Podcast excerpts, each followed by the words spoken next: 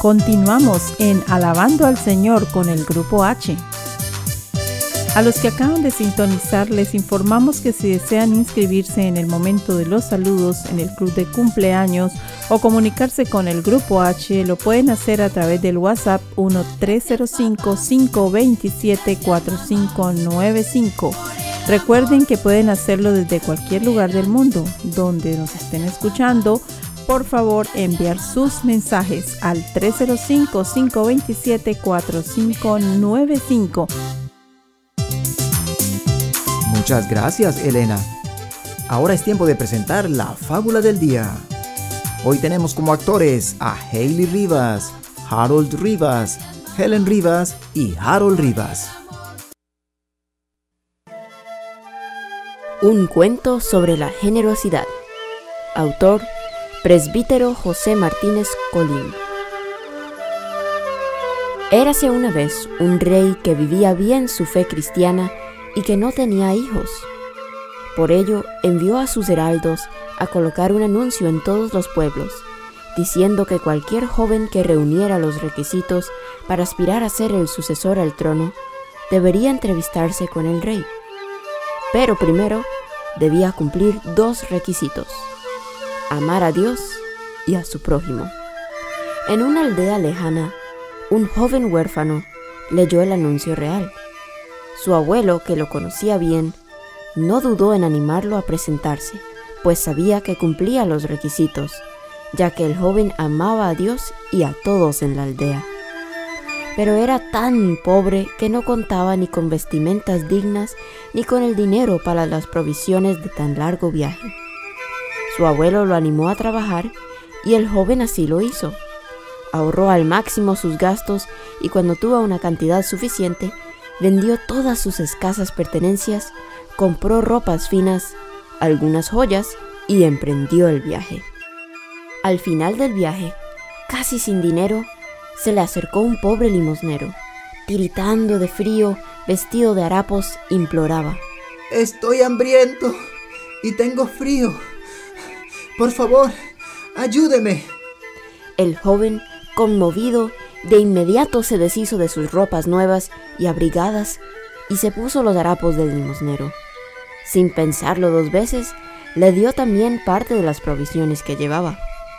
Cruzando los umbrales de la ciudad, una mujer con dos niños tan sucios como ella le suplicó. Mis niños tienen hambre y yo no tengo trabajo. Sin pensarlo dos veces, le dio su anillo y su cadena de oro, junto con el resto de las provisiones.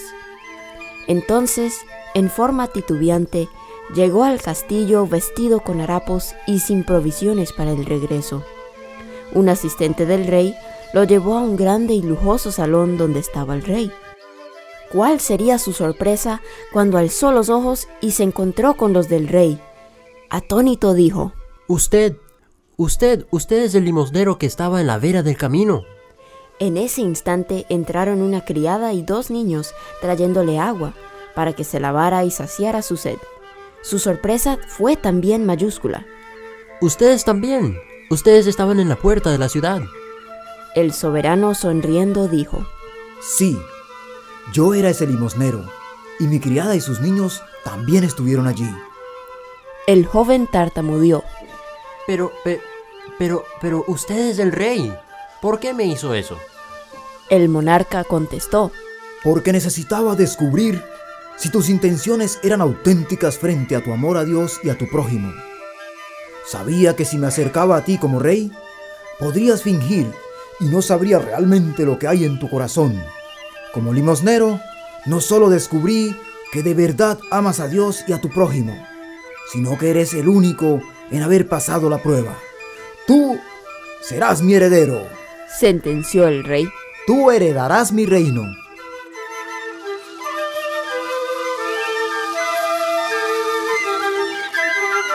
Amigos, vamos a descifrar el mensaje que nos deja este cuento. Nos dice que no debemos de juzgar a alguien por sus apariencias y desde muy pequeña he aprendido también otra cosa muy importante, que Dios está en todas las personas. Recuerdo que mis padres me lo enseñaron, también lo escuché en la catequesis, lo he escuchado de parte de muchas personas que son mayores que yo y me han dicho eso. Así que debemos de tener eso siempre en cuenta. La vida da muchas vueltas y hoy podemos ser los que tenemos muchas propiedades y muchos bienes materiales y resulta que mañana podemos perderlo todo. Gracias, Helen. Hailey, por favor, preséntenos el vocabulario.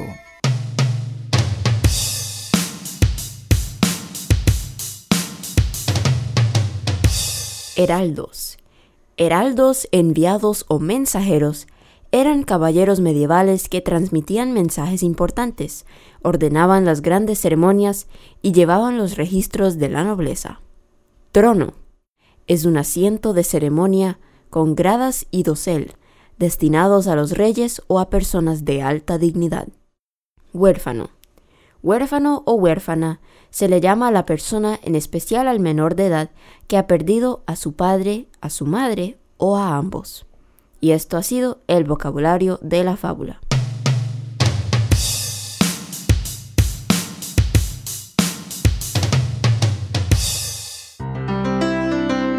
Llega el momento de las historias y con él nuestra invitada del día, Marlene Gómez. Marlene, bienvenida a esta segunda parte. bueno, yo creo que toda la, gente se quedó pero motivadísima porque realmente cuando hay un testimonio, muchas eh, personas se quejan, ¿no? Dicen, no, pero mi papá, pero mi mamá, y el que hambre, que hambre, no doy. Eso es una de las cosas que no va con mi personalidad, no va conmigo, no va con mi ministerio, Jesus Ministry for Glory, que eso es lo que nosotros enseñamos, ¿no?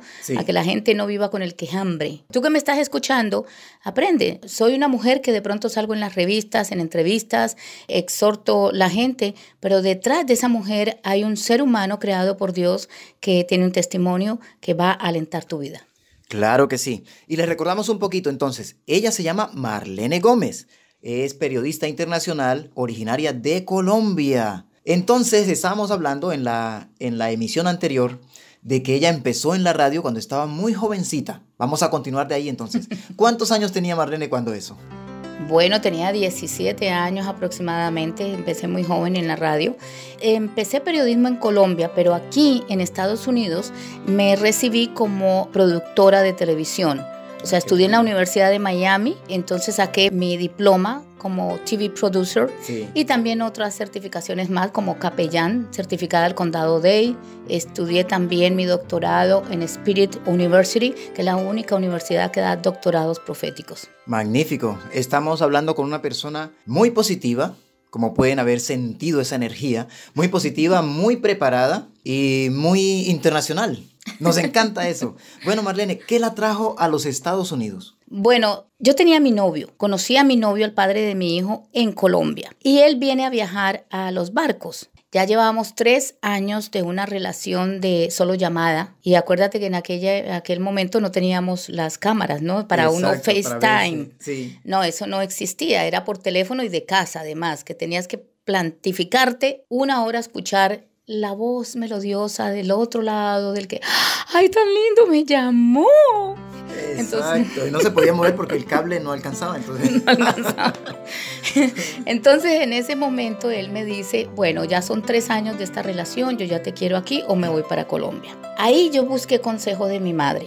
Y entonces le digo, madre, Ángel me está diciendo que me vaya o él se viene. Y mi madre muy sabiamente me dice, mija, esas son oportunidades que se presentan una vez en la vida. ¿Cómo usted va a hacer venir a ese muchacho acá si ese muchacho ya lleva tres años allá? Lo contrario, hay más futuro allá. Váyase. Le dije, madre, pero eso representaría que tú no me volvieras a ver muy seguido. No sé. Y mi madre eh, me dijo, ve, eso honro mucho el nombre de mi madre porque me dio un consejo sabio. Magnífico. Muy bonito. Y al llegar a Estados Unidos, ¿qué? ¿Fue fácil el comienzo o difícil o más o menos empezar una nueva vida en un nuevo país, con un nuevo idioma? Nuevos amigos? Mira, yo ya venía de un entrenamiento que el Señor había puesto. Dios me equipó, yo creo, desde el vientre de mi madre con una mente completamente diferente al ser humano. Y eso, de verdad, con una mente muy especial, lo puedo decir, no diferente al ser humano, sino una mente equipada especial para servirle. Y cuando Dios nos llama desde el vientre de nuestra madre, eh, somos líderes muy contundentes. No le damos cabida a lo negativo. O sea, venimos al mundo a enseñar, oye, saca esa contaminación, porque desde que Adán y Eva cayeron, cayeron, ¿cuál es el pecado? Que recibieron, no estaban preparados para conocer el mal, eso fue. No estaban preparados y por eso es que el ser humano en su mente deja esa contaminación en el pensamiento. Entonces, en los comienzos cuando yo vine, para mí es muy fácil, como que si vivo en Miami, como que si vivo en Suiza, como que si vivo en Francia, me adapto como el camaleón. Disfruto de las maravillas de Dios. Qué bueno. Entonces, para venirme, aparte de eso, yo creo que Dios me preparó precisamente de no venir de una familia como tan unida, como una familia como la tuya, que yo creo que se va un hijito y duele más porque tú has estado con tus polluelos, con tus niños todo el tiempo. Yo no, yo que estaba por ahí, entonces como no me sentía como bien aquí ni bien aquí, en Colombia eh, la radio estaba como muy presionada, ¿no? En ese momento ah. los medios era una mujer bonita, delgada, entonces si tú querías como mujer surgir, entonces habían propuestas que yo no quería tampoco aceptar, ¿ves? Entonces, el venir aquí como que fue un escapismo. Gloria a Dios, Dios mío, me llevó al país que fluye leche y miel. Yo ah. pensaba. Aparte, estaba quién era mi novio. Entonces me facilitó muchísimo más las cosas. Llegué a una parte donde había un apartamento, él me enseñó, me sacó todos mis papeles. Yo me vine con papeles legales, entré a este país legal y hice todo legal. Yo tuve al poco tiempo, mi Social Security me lo dieron inmediatamente, había una restricción que no podía trabajar, sin el pero permiso de trabajo, sin el permiso de trabajo, exacto. Y al poco tiempo me hice residente. Qué bueno. Pero debo aclararte algo. Si viste que yo te dije, yo no doy campo ni pie en mi mente a lo negativo. Exacto, sí. Entonces, como vengo de años, yo tengo 54 años y vengo desde pequeña entrenada por el Señor, yo escucho mucho hablar a la gente. Y es algo que todavía lucha mi carne cuando yo escucho el ser humano que habla 90% negativo. Tú sales y escuchas a la gente y, ay, pero mire, ese vestido se le ve mal yo capto, puedo estar a miles de kilómetros, capto eso y yo digo, pero ¿por qué la gente en vez de decir ese vestido se le ve mal, por qué no dice qué color tan lindo, cómo le resalta la piel? Sí. ¿Ves? Y eso es lo que el Señor me vino a entrenarme más, a pulirme más. Y ahora que yo empiece nuevamente a visitar Sudamérica, esa es la enseñanza que le quiero llevar a mi gente. A ver si logramos, porque estamos en el año del alineamiento perfecto en Hashem. Ajá. Cuéntenos un poquito más de eso entonces, porque ha tocado un tema muy interesante. Y lo que dice es cierto, muchas veces estamos con esos pensamientos negativos ahí a toda hora sin darnos cuenta y eso nos afecta, nos hace daño. Entonces hay que cambiar la mentalidad. ¿De qué se trata entonces esto que está diciendo, que viajar a Latinoamérica? ¿Qué tiene por ahí? ¿Cuáles son los planes? Oye, yo, estuve en periodismo en la radio y tú como que me la llevas, Dios mío. ¿Cuántos años tienes tú, Harold? Me toca decirte. Pero estoy aprendiendo un poquito de usted. Porque usted lleva, a propósito, ¿cuántos años ya de experiencia en la radio? 39 años ya. Oh, sí, 39, o sea, pone 37, ¿ves? Sí, tengo 54, 4, 30 y... Sí, 37 ya. 37. Qué bueno, felicitaciones, felicitaciones. Entonces cuéntanos un poquito, ¿qué hay por ahí? ¿Qué se trae por ahí, Marlene? Bueno, mira, yo tuve que descansar básicamente después de servirle al Señor 26 años, tuve que descansar un tiempito y te voy a decir el por qué.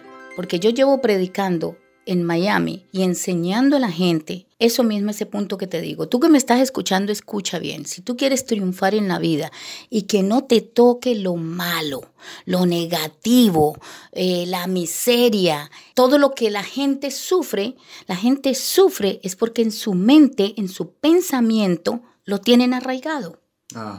Si tú no tienes tiempo para lo negativo, para pronunciar en tu boca lo negativo, no te va a tocar, así de sencillo. Porque Dios te diseñó a imagen y semejanza de Él. Y la imagen y semejanza de Dios no tiene murmuración, no tiene envidia, no tiene egoísmo, no tiene nada negativo. Entonces, cuando Dios te diseña de esa manera, eso es lo que tú produces, el impacto que produces en el ámbito espiritual llega a tu pensamiento y el del pensamiento amoldas la mente y de la mente sale por tu boca al ámbito físico.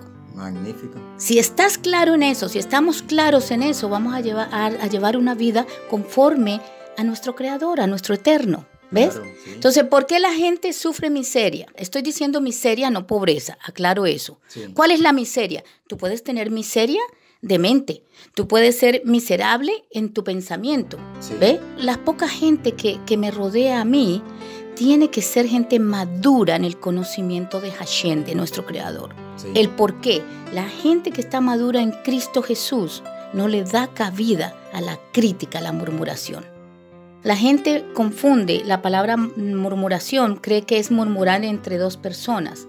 Y la murmuración empieza en el pensamiento.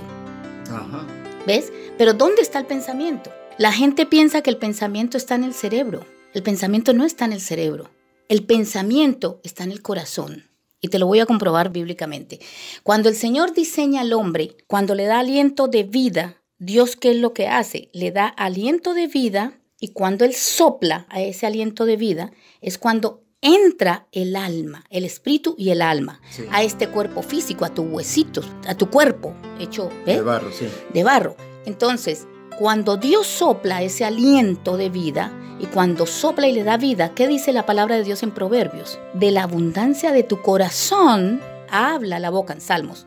Y Proverbios luego también dice el pensamiento del corazón entonces el pensamiento no está aquí en el cerebro como todo el mundo cree.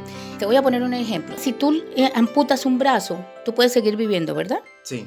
Si tú te quitan una pierna, puedes seguir viviendo. Claro, sí. Si a ti te motilan la nariz, puedes seguir viviendo, ¿verdad? También, sí. Un poquito mutiladito y, mutiladito. y, hablan así, ñato, pero sí, sigue viviendo. sigue hablando. Ok. Si te quitan un riñón... Todavía puedes seguir viviendo con el otro. Un pulmón. Todavía puedes seguir viviendo con el otro, sí. Exactamente. Si te amputan cualquier órgano tuyo, si te lo quitan, puedes seguir viviendo. Pero si a ti te quitan el corazón... Ahí sí que ya se acabó. ¿Viste? Si a ti en el corazón te lastiman una arteria, no. Es más, te voy a profundizar. Hay gente con medio cerebro viviendo. Oh, increíble. Aquellas personas que les falta la parte del cerebro, tal vez sean cuadraplégicos, estén en una pero viven. Sí, es cierto. Entonces, eh, el aliento de vida que Dios lo puso, lo puso en el corazón. Allí se anidan los pensamientos. Entonces, por eso es que nosotros tenemos que controlar el pensamiento. Por eso Suramérica y Centroamérica son llamados todavía países tercermundistas. El gran problema de la gente es que no sabe controlar su pensamiento. Soy humana y obviamente que me vienen pensamientos. Sí. Y cada vez de que viene un pensamiento, el pensamiento lo podemos controlar. Dios nos dio ese don. El sentimiento no se puede controlar, las emociones sí las podemos controlar un poquito. Porque tú no te enamoras porque te gustó alguien y eso no lo puedes controlar, ese sentimiento, el sentimiento que tienes, no, que es el dominio propio que dice el Señor, ¿ves? Entonces, ahí esa, ese, ese pedacito tan sencillo que llevamos miles de años predicando, enseñándole a la gente, tú quieres tener todos los objetivos, un éxito integral de lo que Dios te creó, Simplemente domina tu pensamiento para que por tu boca no salgan palabras negativas. Cada palabra que nosotros decimos negativa hacia otra persona es un boomerang. Esa palabra tiene poder. Sí. Porque Dios nos creó con el poder de su palabra. Y ese pedacito por ahí nos, nos salpica. Entonces, eh, tenemos que ser muy cuidadosos, muy cuidadosos, hasta de nosotros llegar a decir, ay, qué feo tiene ese hombre el pelo. Sí yo he tenido como ser humano que dominar esa parte porque me provoca coger la persona y hacerle así, mm. hacerle oye. ¿Por qué? Vuelvo y te lo digo, porque desde pequeña el Señor me empezó a entrenar y hubo ese, ese entrenamiento, decir Señor, y tal vez por eso me tuvo que alejar de mi propia familia. Porque cuando uno va creciendo en las cosas del Señor, mi abuelita diría, no hay cuña que más apriete que la del mismo palo, dicen en, en Sudamérica. Pero es, es, te lo voy a traducir a los planes de Dios. Cuando Dios te tiene y te va a entrenar, te tiene que alejar de los mismos que amas. ¿Por qué? Porque los mismos que amas son los mismos que te van a decir las cosas negativas. Entonces, si Dios te está sacando de un plano negativo, no puedes estar en medio de personas negativas.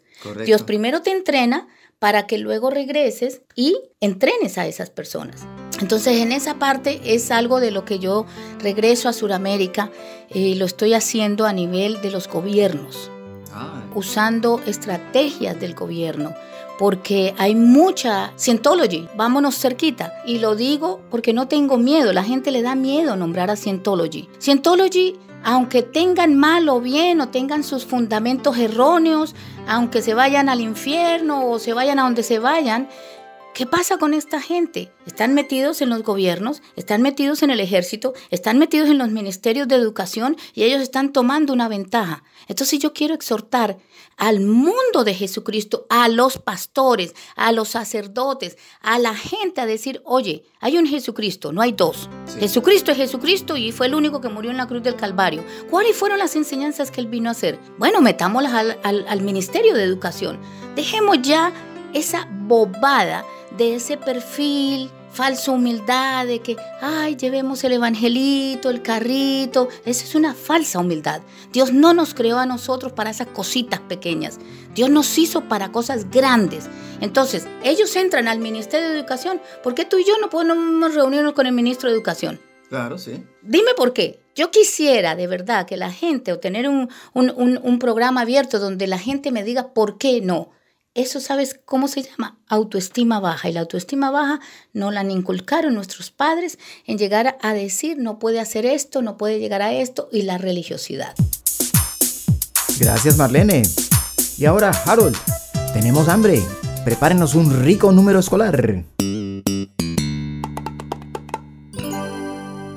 El número escolar.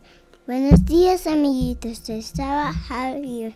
El almuerzo para hoy en las escuelas de Miami Day es arroz con, con bollito, con maduro, con pollo, pan de Guayacán, a jugar con Hailey, papi, y recuerda, ama tu naturaleza y cuídala. El número escolar.